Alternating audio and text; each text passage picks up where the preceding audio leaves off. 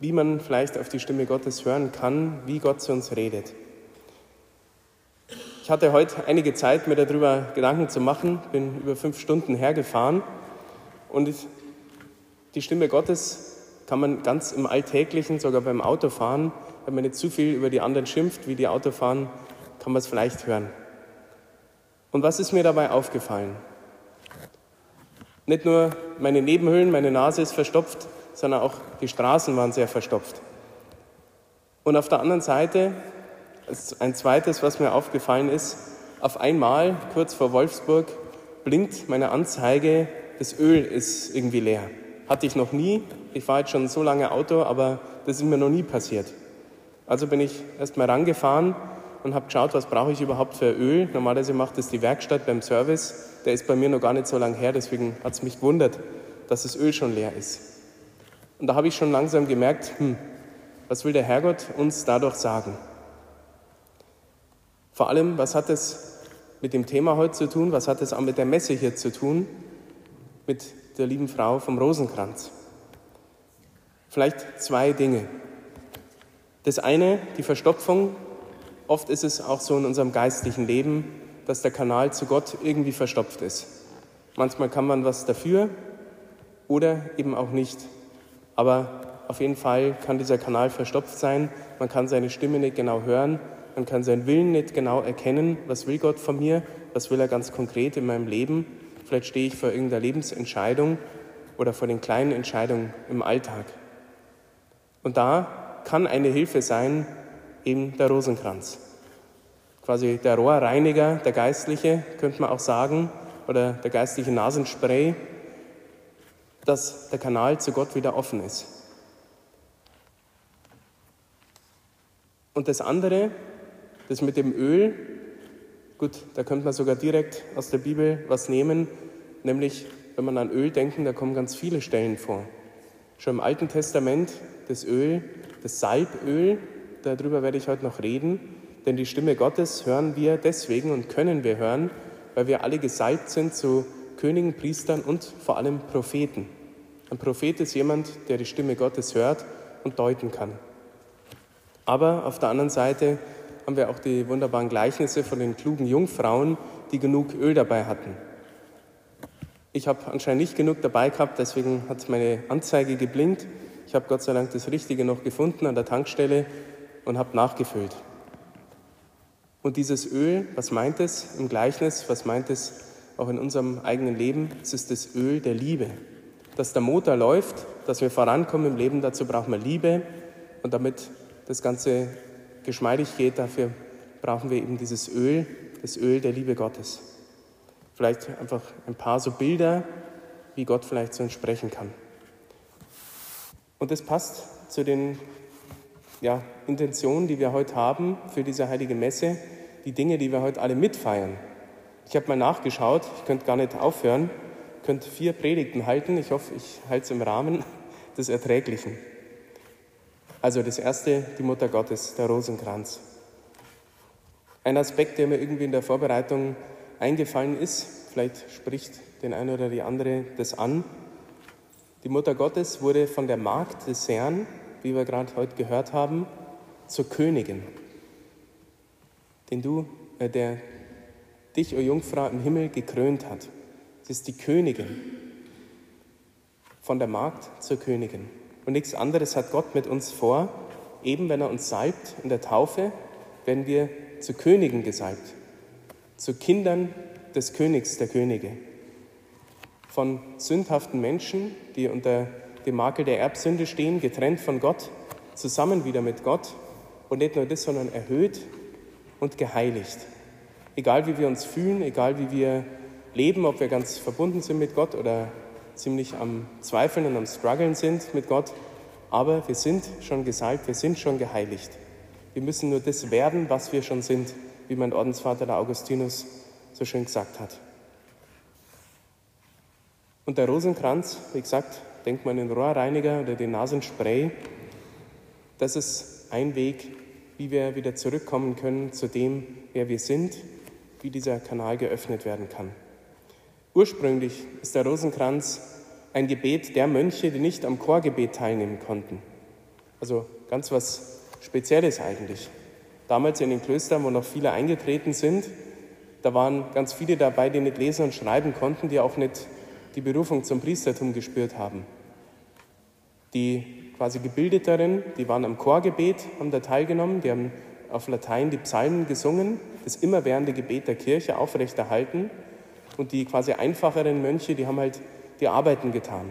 Und die haben sehr schwer gearbeitet, aber sie wollten auch ora et labora, beten und arbeiten zusammen. Und wie konnten die das machen? Und wie können wir das machen in unserem Alltag? Indem wir so feste Gebete einfach quasi mitschwingen lassen. Und dafür hat man quasi Worte aus der Bibel genommen, plus noch die Geheimnisse dazu. Und das war das, was die quasi immer vor sich her gebetet haben. Weil, das konnten sie machen, sie haben oft landwirtschaftliche Arbeit gemacht oder einfache Arbeiten und da ist man nicht so abgelenkt, dass man nicht beten könnte. Also so ein Herzensgebet, so ein Stoßgebet, und wer regelmäßig den Rosenkranz betet, das, das läuft von alleine. Das läuft wie schmiert, könnte man sagen. Das war der Ursprung vom Rosenkranz. Aber es geht noch tiefer. Und zwar, und das ist schade, dass es oft nicht gelehrt wird, nicht mehr beigebracht wird, wie man den Rosenkranz eigentlich beten sollte. Natürlich ist es gut, wenn man ihn betet, aber für die meisten ist er halt stinklangweilig, muss man ganz ehrlich sagen. Auch mich nervt er manchmal und ich bete ihn trotzdem, aber dann mehr aus Treue als aus Leidenschaft.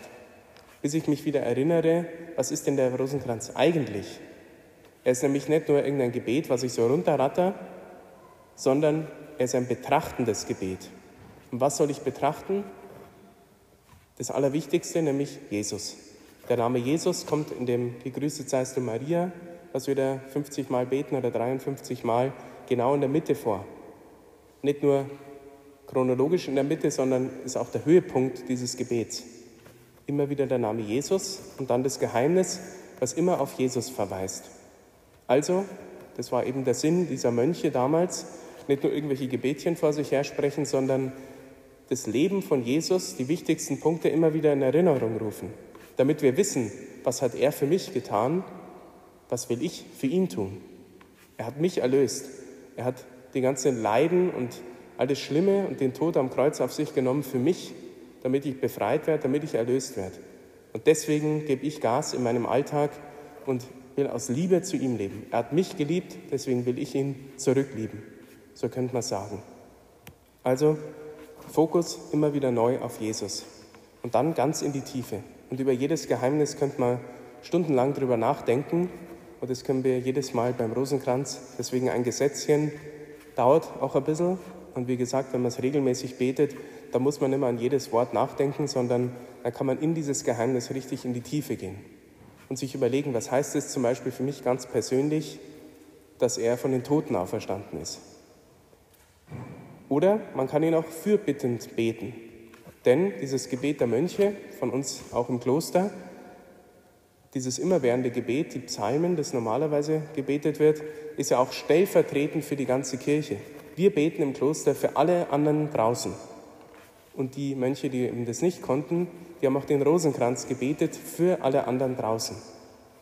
Und zwar könnte man, und das mache ich immer mal wieder, auch heute, wo ich hierher gefahren bin, beim Autofahren ist Rosenkranz immer eine wunderbare Sache, kann man diese Gesetze fürbittend beten. Zum Beispiel, ich bringe jetzt ein Beispiel und dann habt ihr heute den ganzen Abend Zeit bei der Anbetung, euch äh, selber was zu überlegen. Für jedes Gesetzchen quasi betrachten, zu beten und in Fürbitte. Zum Beispiel, der von den Toten auferstanden ist.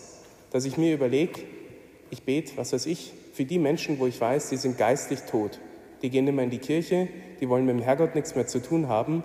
Mit diesem lebendigen Gott sind sie abgetrennt, also sind sie quasi innerlich tot. Für den bete ich zum Beispiel.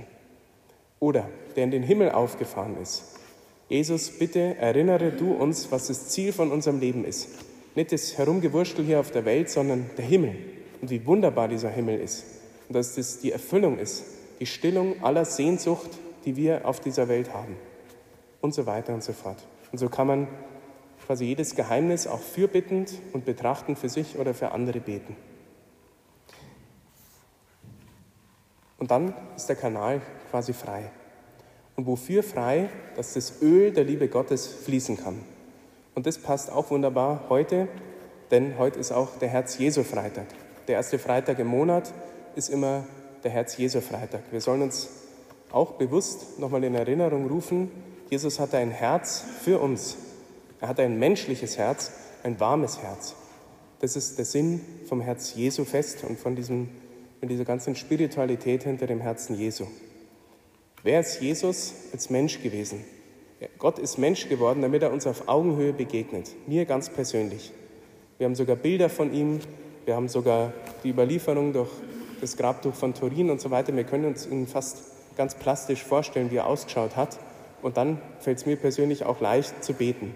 Ich stelle mir vor, wie er vor mir steht, vielleicht auch wie das Bild vom barmherzigen Jesus, wo er nicht ganz so leidend ist, sondern schon verklärt und auferstanden.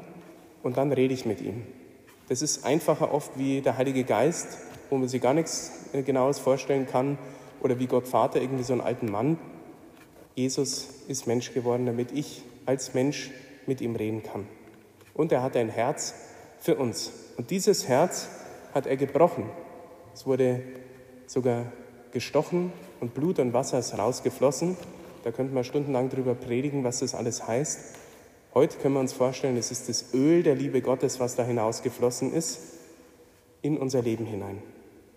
Und deswegen, weil er sein Herz für uns gebrochen hat, sollen wir unser Herz auch für die anderen brechen. Und ein Beispiel für so jemanden haben wir heute auch, nämlich den heiligen Justin. Justin der Märtyrer, leider nicht so bekannt, ist aber ein ganz wichtiger Heiliger, nämlich einer der apostolischen Väter, einer der ganz frühen Märtyrer. Und dieser heilige Justin war nämlich Philosoph gewesen. Also er hat sich mit den wichtigen Dingen des Lebens beschäftigt und hat gesucht. Er war nicht von Anfang an Christ. Er hat gesucht, was ist die Wahrheit und was geht es eigentlich, was ist der Sinn des Lebens, also die ganz großen Fragen. Und er war und blieb ein Suchender, suchend nach Antwort, suchend nach der Wahrheit. Und ein Punkt, den ich herausgreifen möchte, was für ihn ganz bekannt ist, ich glaube, er war der Erste, der das so formuliert hat, das sind die Logoi Spermatikoi, also ein griechischer Begriff. Das heißt, die, ja, wie könnte man sagen, die Spuren der Wahrheit. Und zwar hat er entdeckt, er hatte viele Philosophenschulen sich angeschaut, also viele Weltanschauungen könnte man sagen, oder in unserer Zeit können wir auch sagen, verschiedene Religionen sich angeschaut, Denkweisen über diese großen Fragen und hat gesehen, einige Punkte kommen bei allen vor. Eine Sache zum Beispiel, die kennt jeder, die goldene Regel. Was du nicht willst, dass man dir tut, das füge auch keinem anderen zu. Oder positiv formuliert, was du von anderen erwartest, das tu auch ihnen. Das gibt es fast in jeder Religion. Das gibt es in jeder philosophischen Schule. Das ist einfach was Grundmenschliches. Und das sind diese Spuren der Wahrheit. Die vollkommene Wahrheit, die wissen wir hoffentlich, die wurde uns offenbart und gezeigt durch. Einmal bitte aufwachen. Wenn der Pfarrer was fragt, ist es 99 Prozent immer eine Antwort.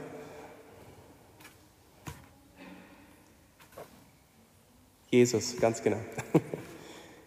Ich bin der Weg und die Wahrheit und das Leben. Jesus ist die Wahrheit. Und alles, was er uns gesagt hat und gezeigt hat, das ist die Wahrheit.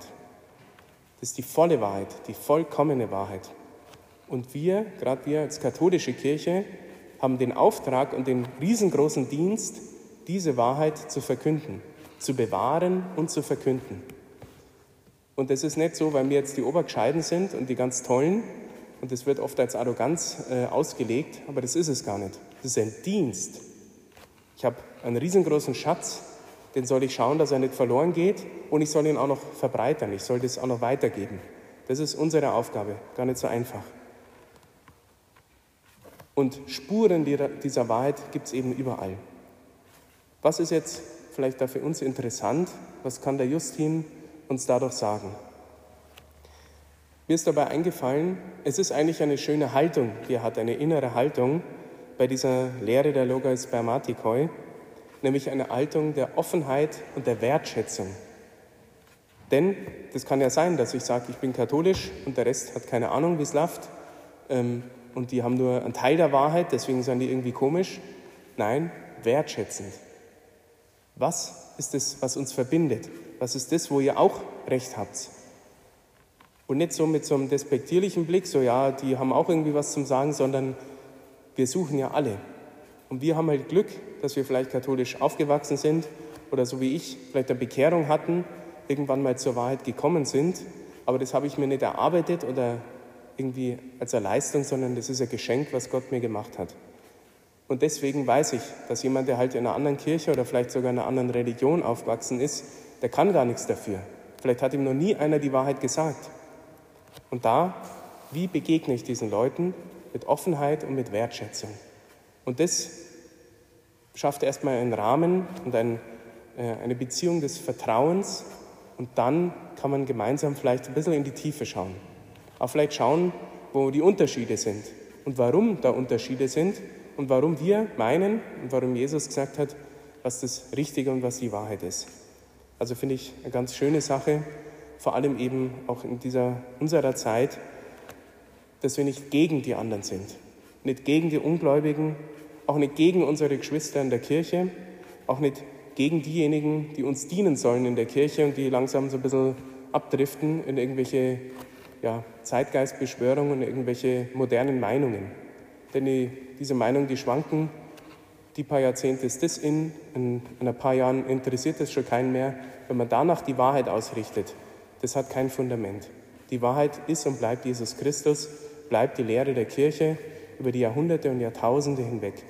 Und Justin ist einer dieser großen Fundamente, der so ganz grundlegende Sachen erkannt und uns weitergegeben hat. Wollen wir also nicht gegen die anderen sein, sondern für die anderen das gemeinsame Suchen und ihnen sogar helfen. Auch nicht herablassen, sondern als ein Dienst, den wir haben für die anderen. Gerade wenn wir viel erkannt haben und viel verstanden haben und ergriffen haben, dann haben wir einen noch größeren Dienst, das den anderen weiterzugeben. Und dann, ich weiß ja, sind einige italienischstämmige unter uns und ähm, wir feiern heute, gut, die Insider wissen das vielleicht, aber es ist eine meiner größten Freundinnen im Himmel, eine Selige. Es war nicht heute ihr Gedenktag, aber es ist ihr Sterbetag. Normalerweise ist der Sterbetag auch der Gedenktag. Bei ihr ist es ähm, der Geburtstag, das ist Ende Oktober. Wer ahnt schon, wen ich meine? Eine Heilige oder eine Selige aus Italien?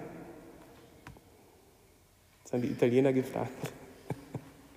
Es ist die selige Chiara Badano, ein ganz junges Mädchen. Sie ist gerade mal mit 18 Jahren schon gestorben. Wie gesagt, heute ihr Sterbetag. Ihre Familie war in der Fokularbewegung. Sie ist die erste Selige, oder die erste, die selig gesprochen wurde, aus dieser Bewegung. Es ist eine geistliche Gemeinschaft. Ich kenne sie jetzt nicht so gut. In Deutschland gibt es auch nicht so viele davon. Aber ich habe mir gedacht, auch diese Heilige will uns was sagen und kann uns was beibringen. Und zwar Gemeinschaft. Glauben lebe ich nicht nur für mich alleine. Ich kann es probieren, aber es ist hart und es ist super umkämpft. Deswegen ist es wunderbar, dass es so Abende gibt wie heute, wo man miteinander glaubt. Es sitzt zwar jeder, jeder für sich in der Bank vielleicht, aber wir sind versammelt um den Tisch des Herrn, um den Altar und nachher noch um ihn selber in der Eucharistie. Und das schweißt uns zusammen. Und genau das ist es, was diese geistlichen Gemeinschaften, gibt ja ganz viele davon, auch ich durfte da profitieren, wo ich zum Glauben gekommen bin. Es war die Jugend 2000, eine Gemeinschaft, die jetzt hier nicht so bekannt ist, eher im Süden, aber darum geht es gar nicht. Diese jungen Gemeinschaften, wo der Glaube wieder lebendig und fröhlich gefeiert wird und gelebt wird, geht immer um die Eucharistie, um das Leben aus den Sakramenten, gerade Eucharistie und der Beichte und, und da sind wir wieder ähm, bei dem Zentralen von heute, nämlich um die Mutter Gottes. Sie ist die Mama und sie sammelt ihre Familie. Die Chiara Badano ist als ganz junges Mädchen schon an Knochenkrebs erkrankt, ganz eine aggressive Form, es ging ganz schnell. Aber, und das ist eben das Krasse an ihr, das Tugendhafte, das Heroische bei ihr, sie hat das wirklich angenommen. Sie hat nicht gehadert, sie wollte eigentlich Ärztin werden, und wirklich äh, irgendwo in der Welt als Missionarin und so weiter tätig sein. Also sie hatte ganz viel vor und auf einmal kommt diese Diagnose und gleich auch die Diagnose, dass sie da dann sicher sterben wird in nicht allzu langer Zeit. Und dann war nicht alles vorbei und die Träume sind zerplatzt, sondern sie hat gemerkt, okay, dann hat Gott was anderes für mich vor. Was noch Größeres, hat sie selber gesagt. Sie hat dieses Leiden angenommen und aufgeopfert und hat dadurch sogar noch was Tieferes entdeckt, eine noch tiefere Verbindung mit Jesus. Ich komme aus der Nähe von Regensburg und ich habe einige Jahre leben dürfen in meiner Jugend, so die prägende Zeit, Kindergarten und Grundschule in Mindelstetten. Das ist ein Ort, ein kleiner Wallfahrtsort, den Ort kennt kein Mensch, ist ganz klein, aber es ist eine ganz große Heilige, die da gelebt hat. Und es ist die heilige Anna Schäffer, vielleicht kennt, kennt irgendwer die, und die hatte so ein ähnliches Schicksal.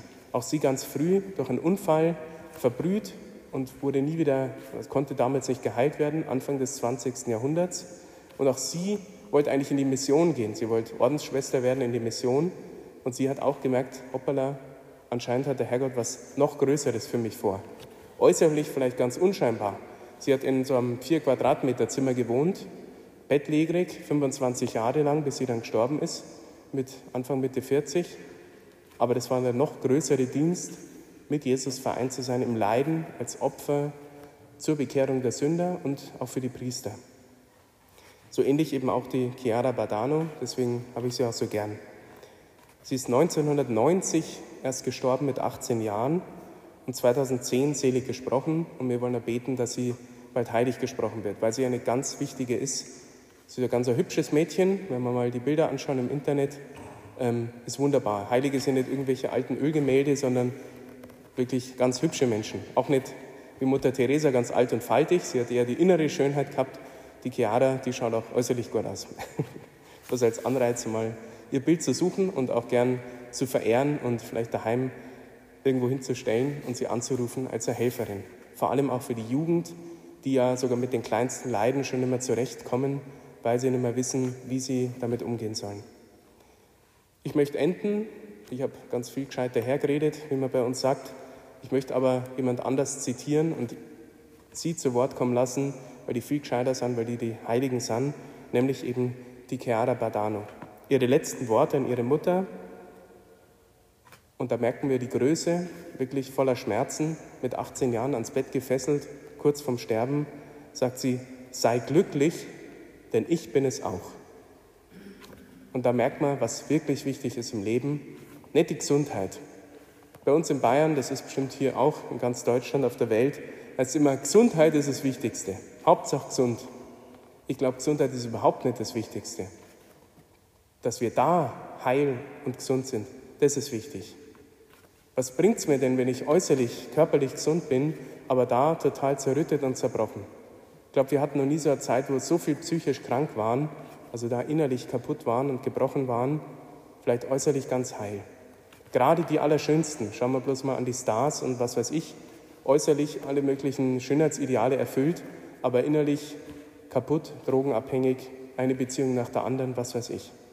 Also, diese Heiligen zeigen uns es genau andersrum. Dass wir da heil sind, das ist das Wichtigste. Ob dann der Körper hinterherkommt oder nicht, das macht nichts. Denn auch so können wir glücklich sein. Und jetzt aber noch ein Zitat von Chiara Badano, und damit möchte ich enden. Jeder Augenblick ist kostbar. Er darf nicht vergeudet werden. Wenn er gut gelebt wird, hat alles einen Sinn. Alles relativiert sich, auch in den schrecklichsten Momenten, wenn wir es Jesus schenken. Deshalb geht der Schmerz nicht verloren, sondern hat einen Sinn als ein Geschenk für Jesus. Amen.